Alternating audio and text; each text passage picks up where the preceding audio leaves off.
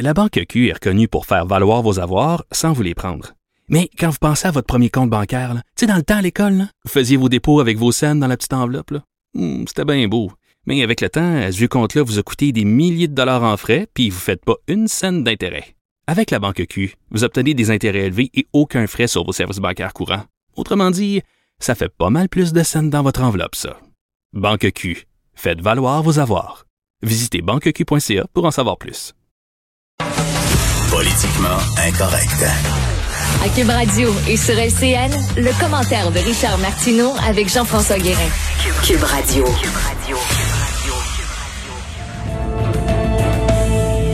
Salut Richard. Salut Jean-François. C'est pas tous les jours que tu es d'accord avec Justin Trudeau, mais là, M. Trudeau est inquiet pour Montréal et tu trouves qu'il a raison. Eh ben, j'espère qu'il est inquiet pour Montréal. Moi, je suis content de voir que le premier ministre du Canada euh, est inquiet pour ce qui se passe à Montréal et d'autant plus que c'est un Montréalais lui-même. Écoute, 142 Mhm. nouveaux décès en dimanche, c'est une des plus euh, un des plus gros nombres de nouveaux décès depuis le début de la pandémie. Pendant ce temps-là, au Canada, on enregistrait un des plus bas nombres de nouveaux décès. Alors, ça va très bien au Canada, ça va très mal au Québec surtout à Montréal, parce qu'on plombe, bien sûr, les résultats du Québec. Il y a beaucoup de gens, là, tu lis les journaux canadiens anglais, et ils se disent qu'est-ce qui se passe au Québec? Comment ça se fait, ça, fait, ça va si mal que ça? Donc, Justin Trudeau, on peut reprocher plein de trucs à Justin Trudeau. Bien sûr, ça a pris du temps avant de fermer les frontières et tout ça. Mais là, il faut regarder en avant. Et là, il dit, je suis inquiet pour ce qui se passe au Québec. Et là, Yves-François Blanchet du Bloc québécois déchire sa, sa chemise. Ben oui, j'ai pas trop compris la sortie, hein. J'ai pas compris, absolument pas. Il dit ça, c'est de juridiction provinciale la santé. Le premier ministre fédéral n'a pas à s'en mêler. Je suis désolé. Mais quand justement M. Trudeau tardait de fermer les frontières aux aéroports, euh, on s'est pas dit au Québec, on dira rien parce que c'est la juridiction fédérale.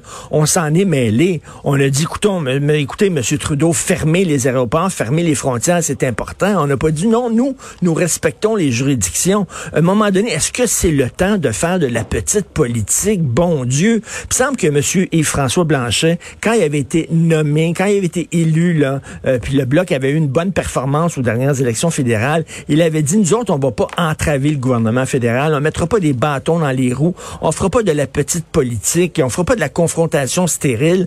Mais ça, Jean-François, c'est de la confrontation stérile. Je veux dire, on est au-delà de, c'est une, une crise nationale, c'est problématique au Québec.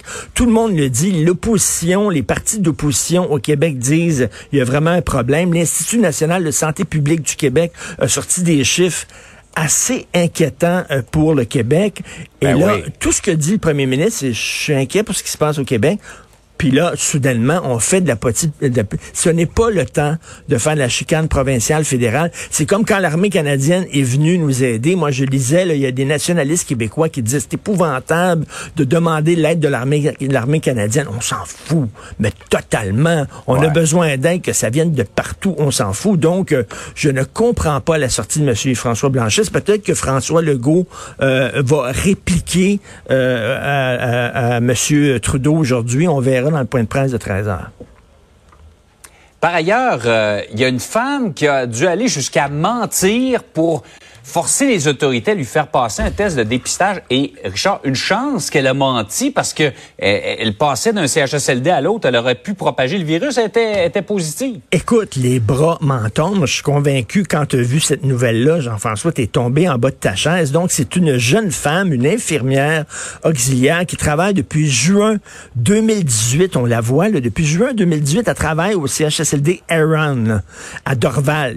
La pire place, l'épicentre. Là, ça a l'air Ouais. qu'ils ont pris le dessus. Là. Ça va un peu mieux là-bas. Mais tout le monde connaît, à travers le Québec, euh, ce CHSLD-là, en disant que c'était un épicentre épouvantable. Il y avait plein de décès, etc. Elle a travaillé là. Et au mois de mai dernier, elle a décidé d'aller travailler dans un autre CHSLD. Donc, elle est, elle est prudente. hein. Elle avait pas de symptômes, rien, mais j'aimerais ça pas passer un test avant de changer de CHSLD pour savoir si j'ai la COVID. Donc, elle téléphone à la fameuse ligne publique pour savoir si elle pourrait passer un test de dépistage. Ils ont dit, est-ce que vous avez des symptômes? Elle a dit non. Ben, ils ont dit, vous passez pas de test.